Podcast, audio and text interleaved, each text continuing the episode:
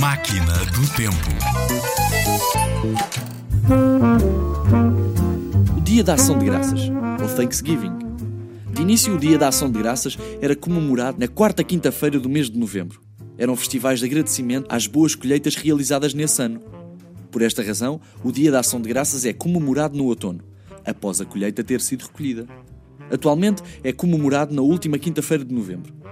Tanto nos Estados Unidos como no Canadá, o Dia da Ação de Graças é geralmente um dia onde as pessoas usam o seu tempo livre para estar com a família, fazendo grandes reuniões e jantares familiares. É também um dia em que muitas pessoas dedicam o seu tempo para pensamentos religiosos, orações e missas.